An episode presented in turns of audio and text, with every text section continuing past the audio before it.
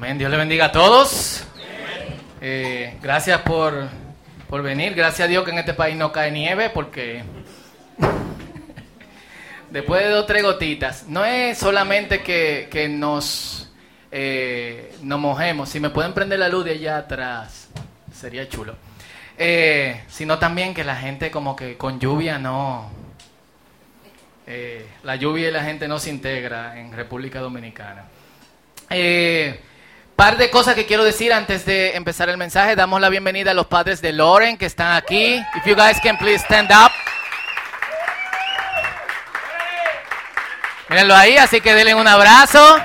Díganle que Enrique es un buen muchacho. Eh, y nada, hágalo sentir como en casa. Su papá estuvo aquí eh, marzo, ¿verdad? Eh, principio de año, así que gracias. Thank you very much for being here this morning. Y eh, sobre Puerto Plata, la mayoría de ustedes recibieron el, eh, el email. Recibimos ofrenda por casi 100 mil pesos. Pero ustedes son peor que yo, que yo... Noelia dice que yo no me emociono, ustedes no se emocionan tampoco, señores. ¿Qué es lo que está pasando aquí? Así que este martes, Dios mediante, vamos a estar mandando un camión de, con las donaciones que ustedes hicieron y otras donaciones que llegaron.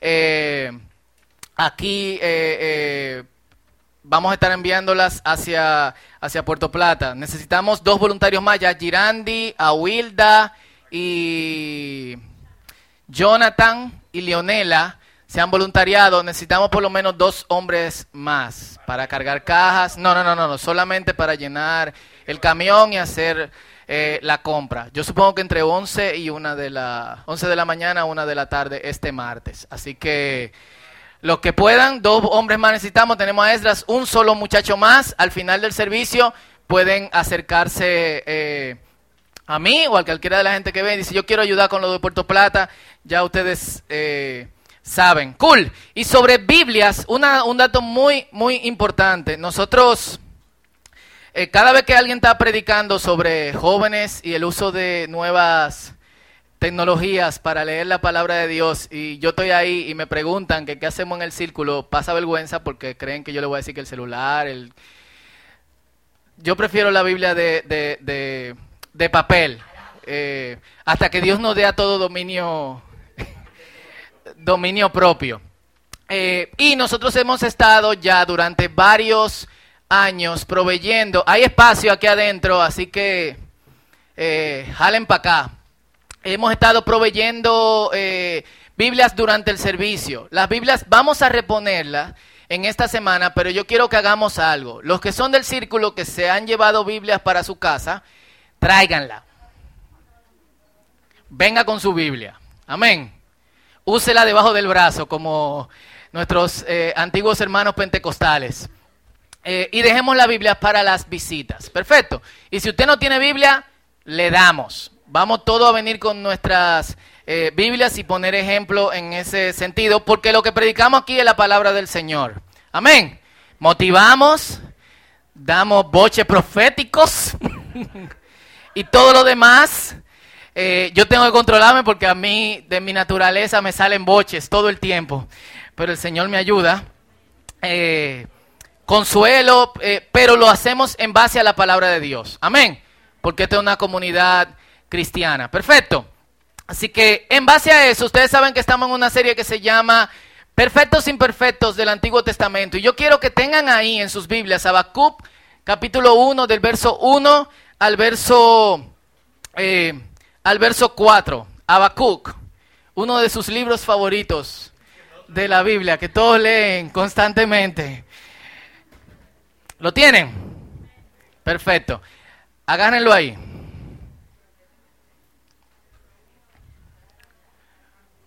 ¿Por qué? A propósito de Puerto Plata, y esto no es una foto tan dramática. Yo crecí en Herrera, Gracias a Dios yo vivía en un segundo piso, pero yo iba a jugar y el agua me daba por aquí, literalmente, abajo, porque no había eh, sistema de, de, Nada más por donde vivían los ricos, eh, es decir, el área donde vivía José Rafael, en Herrera, no se inundaba, pero por donde yo vivía, en mi calle, que era una calle de la de él, sí. ¿Por qué pasan este tipo de cosas? ¿Por qué?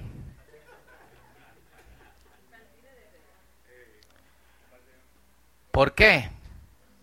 Si me puede apagar la de aquí, por lo menos hasta que pasemos, para que se vea bien la imagen.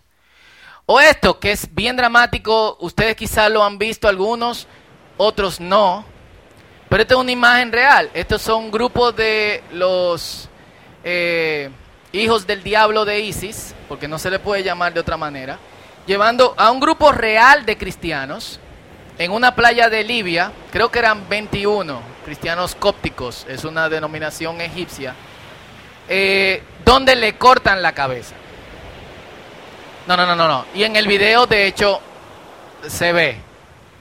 Eh, hay otro video que solamente se ve la cantidad de sangre bajando hacia el mar y cómo el mar se pone rojo con la sangre de los infieles, dicen ellos. ¿Por qué? Hay cosas que constantemente nos hacen preguntarnos ¿por qué? O ¿dónde está Dios? ¿Ustedes nunca se han hecho esa pregunta? Y esto puede ser casos mundiales como esto, casos nacionales, casos personales. ¿Quiénes no han estado pidiéndole algo constantemente a Dios que saben que no está fuera del rango de su voluntad y no pasa? Levanten su mano. Y mucha gente no le cuadra la idea de Dios eh, por eso, nosotros que en Alfa constantemente tenemos que bregar con ateos, agnósticos, descubrimos que muchos serán creyentes en algún punto de su vida. Algunos no lo revelan inmediatamente, uno lo conoce después de tener una relación un poquito más cercana eh, con ellos. Pero tienen una mala experiencia con Dios, ya sea por algo que pasó en su vida o por algo que ven eh, alrededor del mundo. Y en la Biblia vemos los profetas que Dios le da una palabra y les revela lo que va a pasar. Usualmente no son buenas imágenes. Y yo siempre digo que las imágenes que reciben los profetas son cuasi pesadillas. Y están esos que Dios les revela lo que va a pasar y lo que tienen que decir y lo hacen. Están los que huyen, eh, cariñosamente Jonás, y está Habacuc. ¿En qué se diferencia Habacuc al resto de los profetas en la Biblia? Leamos. Habacuc capítulo 1, versículo 1 al 4, ustedes lo tienen ahí, lo leo, dice, este es el mensaje, eh, rarísimo el paso del verso 1 al verso eh, 2, a mí me llama la atención ese tipo de cosas, yo no sé ustedes, vamos a leerlo primero. Este es el mensaje que el profeta Habacuc recibió en una visión. ¿Hasta cuándo debo pedir ayuda, oh Señor? Pero tú no escuchas. Hay violencia por todas partes. Clamo, pero tú no vienes a salvar. La violencia, por ejemplo, es algo constante en nuestra propia vida. Ayer el muchacho que cuida el local donde estamos construyendo me manda una foto de dos tipos muertos en el piso, lleno de sangre. Y yo como que, ok, ¿qué es esto? ¿Qué pasó? Ah, en el colmado que está a la vuelta de la esquina que, lo, que ellos estaban atracando y lo mataron. Después yo descubrí que lo agarraron vivo y lo mataron. Pero eso pasó atrás de mi casa. Literalmente, una vecina escribe en la mañana, tengan cuidado, la única puerta que estaba abierta era de nuestro residencial. ¿Por qué yo tengo que ver eso? ¿Por qué Benjamín tiene que ver eso? Tendré siempre que ver estas maldades. Verso 3. ¿Por qué debo mirar tanta miseria? Donde quiera que mire veo destrucción y violencia. Estoy rodeado de gente que le encanta discutir y pelear. Eso no pasa aquí, en otros países sí. La ley se ha estancado y no hay justicia en los tribunales. Los perversos suman más que los justos, de manera que la justicia se ha corrompido. Si ustedes leen el verso 4 en otra, en otra versión dice, por eso los, no, los impíos no creen y toman a menos tu ley. ¿Por qué? Por lo que ven. O sea, este es el mensaje que Abacú recibió en una, en una visión. ¿Hasta cuándo debo pedir ayuda? En Habacuc vemos el profeta que antes de decirle a la gente lo que Dios le revela, él le dice a Dios, ajá, dime, ¿por qué? Y de hecho, Dios le responde. Si vemos el mismo capítulo, es un libro corto y yo les recomendaría que hoy en la tarde en su casa lo lean. Son solamente tres capítulos, le va a tomar eh, siete minutos. Dios le responde del mismo capítulo, en los versos 5 al 11, Dios le responde sobre este tipo de gente y le dice, tranquilo, yo voy a mandar a los babilonios y cuando los babilonios lleguen van a acabar con toda esa violencia y con todos los injustos y con toda la gente que hace eh, maldad tú pudieses pensar que Habacuc, que la respuesta de Habacuc eh, eh, fuese, ah, ok, gracias. Pero Dios decir eso es como Dios decir, yo tengo preparado a ISIS. Y ellos van a entrar a República Dominicana y van a acabar con todos lo político corrupto y con todo lo ladrón y con todo lo que hacen violencia. El problema de eso es que ellos no solamente van a acabar con esa gente, sino con todos los demás. Así que Abacut dice, ¿qué? ¿Cómo así? O sea, me están captando. El tipo que todavía no dice algo sobre lo que tiene que decir y está discutiendo con Dios. ¿Quién discute con Dios? Gracias. Eh, muchos, por ejemplo, eh, eh, algunos de, cierta tendencia doctrinal, lo único que dicen es, Dios es soberano. Yo no puedo meterme con lo que vaya a ser Dios. Y lo que Dios va a hacer, Dios va a hacer. Dios es soberano. Pero en la Biblia vemos este tipo de, de, caso. ¿Cómo así? Esa gente mala. Explícame, ¿cómo tú piensas usar gente así? O sea, yo quiero que ustedes me sigan eh, eh, aquí con, eh, con Abacut, porque no es nuestra costumbre. Y no es la, es la costumbre de muy, de muy poca gente. De hecho, a mí me enseñaron, creciendo como creyente, usted no se queja. Usted aguanta ahí. Y usted da gracias a Dios en medio de las dificultades. Me dio una trompa, gracias Señor. Aleluya. Fauto, mañana tú vas a salir a la calle y te van a atracar. Gracias, Señor, te alabo. Y esto lo voy a usar para mi propósito. Sí, Señor, gracias. Aleluya. Abacuc, eh, ¿cómo así? ¿Y por qué me van a atracar a mí? Porque a mí. ¿Por qué tienen que hacerlo?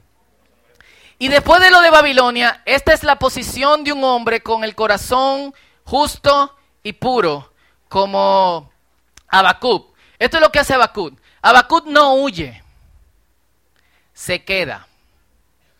Y aquí lo estoy comparando con Jonás, quien recibe una visión similar. Ve, predícale a la gente de Nínive, porque lo tengo guardado para esto. Y Jonás dice, no, yo me voy.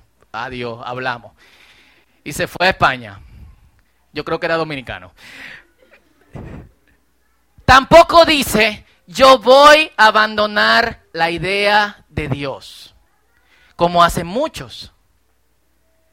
¿Qué hacen algunos? Dicen, no, no, no, no, si Dios va a obrar de tal y cual manera, si Dios va a permitir que niños sean violados y que gente muera eh, eh, de tal forma, esta semana, eh, de, de, hecho, del, de donde yo saqué ese segmento del video, es de un documental que se llama Ovejas entre Lobos, Chips Amongst Wolves. Y, está gratis en YouTube, lo pueden buscar, yo le puedo mandar el link. Y se trata de los cristianos en el mundo musulmán. Y un señor está contando de lo alguien eh, obviamente oculto, le distorsionaron la voz, no enseñan su rostro, sobre lo que le dijo una muchacha de la iglesia que obviamente hace su, su asunto oculto en ciertos países musulmanes. Hay otros países musulmanes que son más eh, abiertos, hablan del proceso lo que estaban en el instituto esta semana creo que lo, que lo hablamos levemente. Ellos tienen que cuando entran al culto sacar el, la batería del celular, sacar el chip, dejarlo en un sitio, obviamente con su nombre para recogerlo después. Después van a un cuarto. Todos los celulares lo ponen en una bañera seca y encima de la bañera ponen colchones. Y una muchacha está conversando con él y le dice, yo creo que, que, que un día se van a dar cuenta que nosotros estamos aquí. Y cuando ellos entran, eh, los que atacan a los cristianos lo que hacen es que eh, violan a las mujeres y también a los hombres en masa.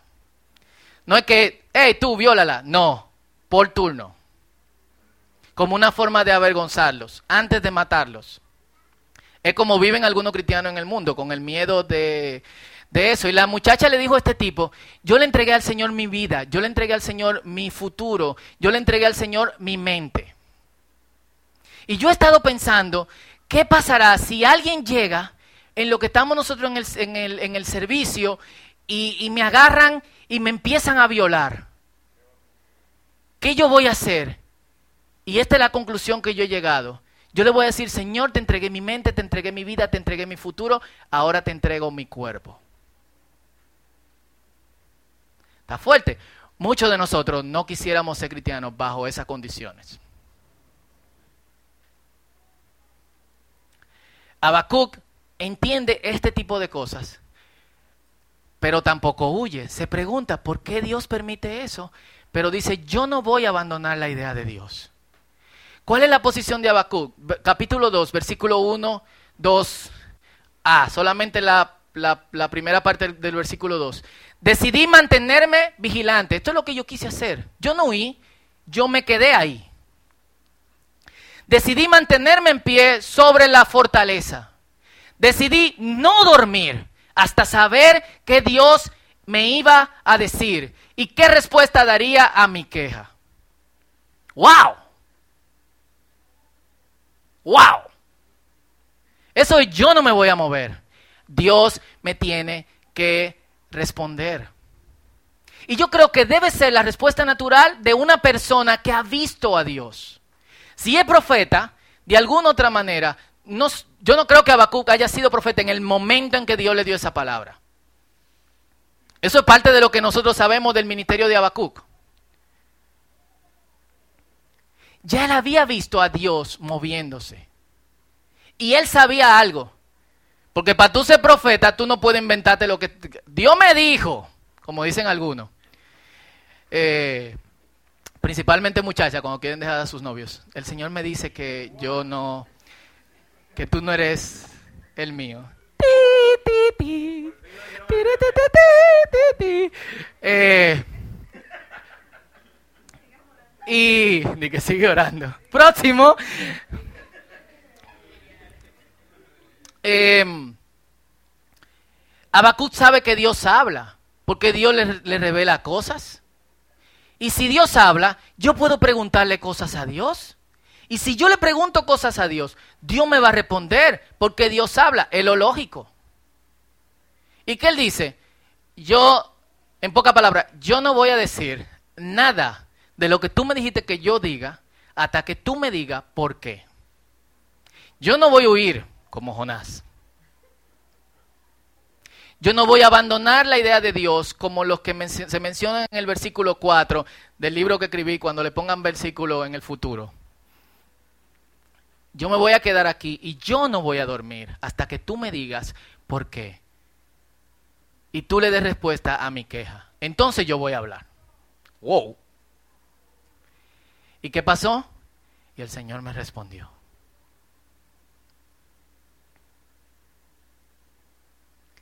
Porque si Dios habla, Dios responde. Una persona que conoce a Dios, que sabe que Dios habla, hace una pregunta y sabe que Dios va a responder. Esto es lo que dice Jesús, Mateo 7, de 7 al 8. Esto es chino básico para los cristianos. Pidan y se les dará. Busquen y encontrarán. Llamen y se les abrirá. Porque todo el que pide, recibe. El que busca, encuentra. Y al que llama, se le abre. Pero tú tienes que esperar que te respondan. ¿Qué fue lo que hizo Habacuc? Él dijo, yo no me voy a mover de aquí hasta que tú me digas qué es lo que pasa. Y probablemente Dios no te ha dado esa respuesta o no te ha dicho lo que te tiene que decir porque tú no esperas o dudas que Dios puede hablar. Y yo te hago una pregunta. Si Dios no cambia, dice la Biblia, no tiene sombra de variación.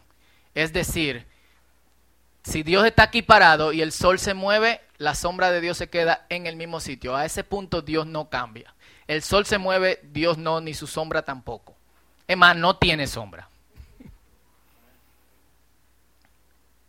¿Tú crees que si Él te habló y te respondió en otro tiempo, no lo hará ahora? Aunque sea, mira, lo que yo voy a hacer no te va a gustar, pero esta es la razón por la cual yo lo voy a hacer.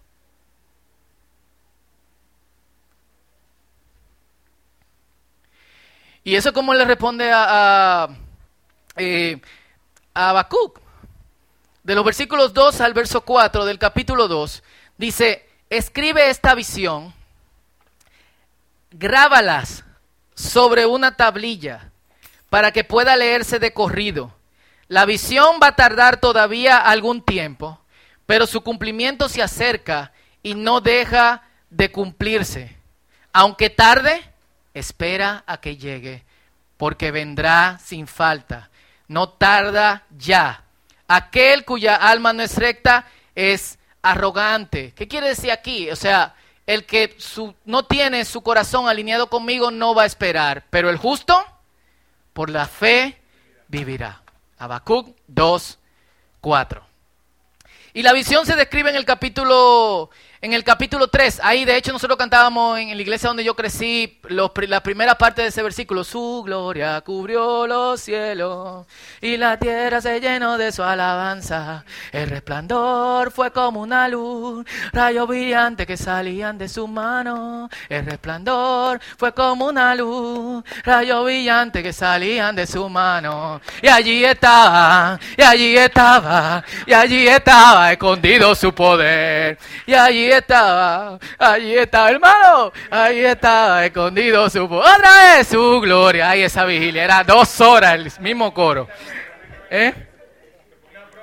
¿Eh? Y a veces no se sentaba y decía el pastor, hermano, ese coro sí estaba bueno. Hermana, venga, párese y cántelo otra vez.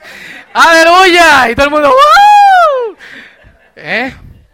No había, esa era la prueba de los bateristas y de los guireros. Eh, Habacuc recibe palabras sobre lo que Dios va a hacer, pero Habacuc ve lo que Dios va a hacer. Él ve lo que, lo que, lo que Dios puede hacer y lo que Él va a hacer en el, eh, en el futuro. Y si Dios le respondió mientras Él esperó, Dios también va a hacer esto en el futuro. Y lo que pone es, habrá juicio por los, para los injustos a través de Babilonia. Pero, y en, en, en otros profetas, de hecho, denuncian la maldad de Babilonia como instrumento de Dios. Es muy interesante porque, porque este profeta que lo denuncia habla como si los reyes, los emperadores de Babilonia entendieran que son un instrumento de Dios, pero se le fue la mano. Y como se le fue la mano, entonces va a venir juicio de Dios eh, sobre, sobre ellos. Entonces, juicio sobre los injustos y juicio sobre los babilonios. Y los que confían en Dios, es decir, los justos, que esperan con fidelidad, que esperan con confianza, que esperan con paciencia la manifestación de Dios, van a vivir para ver esto. ¿Cuánto dicen amén? Vamos a ponernos pentecostales, y entonces, la actitud de Habacuc a partir de este momento, y es muy interesante porque todo el que habla de Habacuc habla como el profeta que se queja, pero esa no es la única, eh, la única faceta de este profeta. Él no se está quejando simplemente, y él no está diciendo, cada vez que tú me digas una palabra, yo te voy a decir por qué. Él quiere saber por qué él tiene que decir lo que tiene que decir, y cuando Dios le dice, su actitud cambia. No es un eterno por qué sino que desde ese momento él decide vivir totalmente diferente y asume la esperanza como un estilo de vida. Pero ¿de dónde surge la esperanza? La esperanza surge del conocimiento del Altísimo. Surge de ver cómo Dios se va a glorificar. Es ver directamente cómo Dios va a lidiar con ese asunto. No una esperanza que está firme en el vacío. Mientras él no sabe cómo Dios va a obrar, él pregunta. Cuando él sabe cómo Dios va a obrar, él tiene eh, esperanza, porque está seguro de esto. Así como el mar rebosa de agua, también la tierra rebosará con el conocimiento de la gloria del Señor. Amén. No habrá ninguna parte en la tierra, así como no hay ninguna parte en el mar donde no hay agua, al menos que ustedes la hayan encontrado, no habrá ninguna parte en la tierra donde no se vea la gloria del el Señor. Y yo no sé cuál sea tu situación hoy. Yo no sé cuáles son tus porqués, pero yo te voy a hacer una pregunta. ¿Por qué huir? Si no podemos huir de Dios. ¿Por qué enojarte? ¿Qué tú ganas gritando?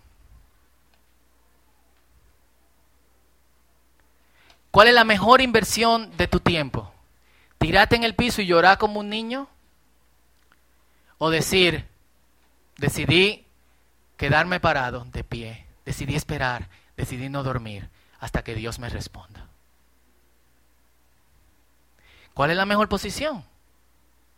Todos los que estamos aquí somos adultos, creo yo.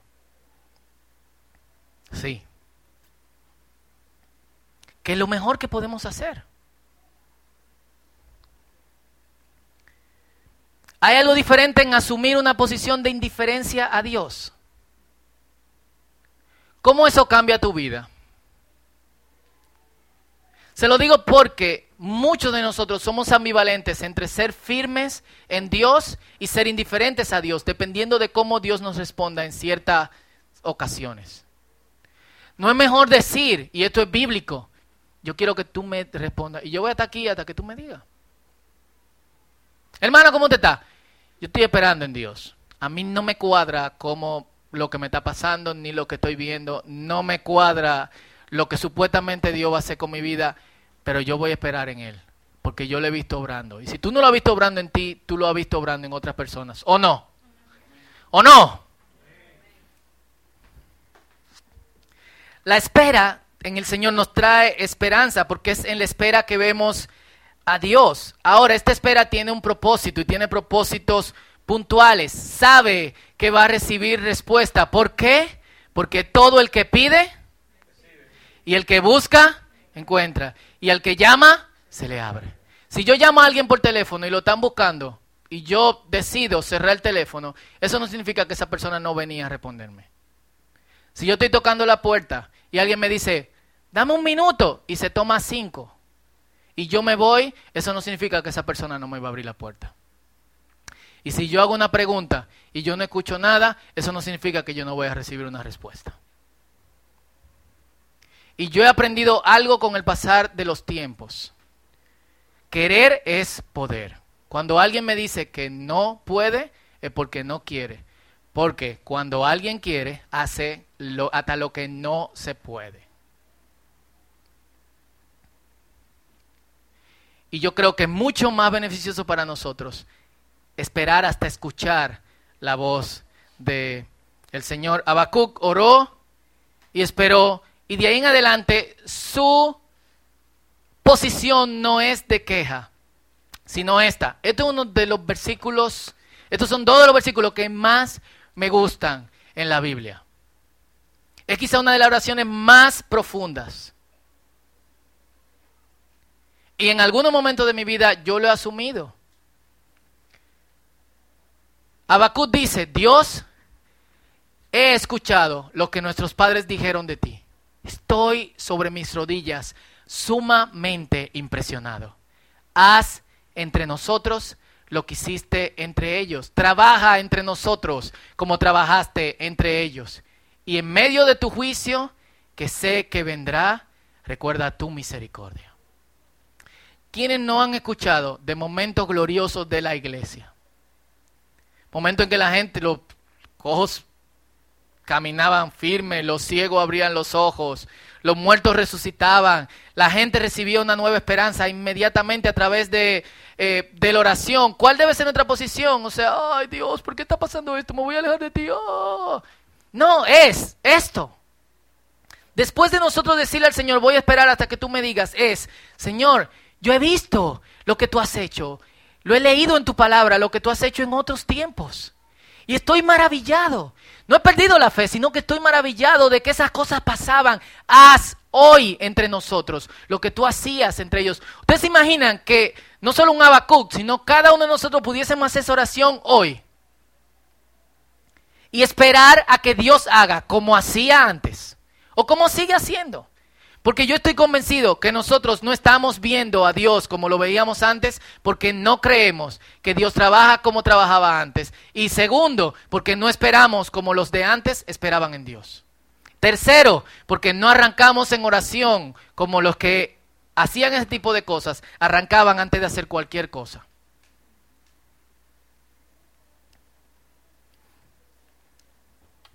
Qué bueno es Dios.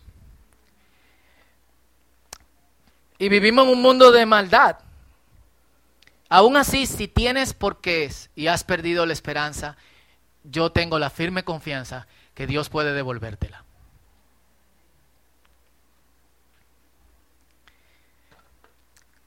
¿Por qué no tomas la decisión Habacuc?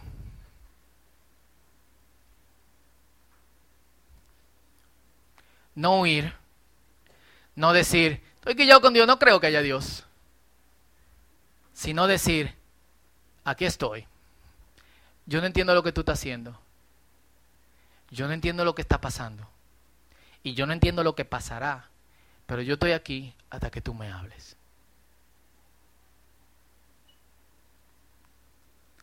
Oremos.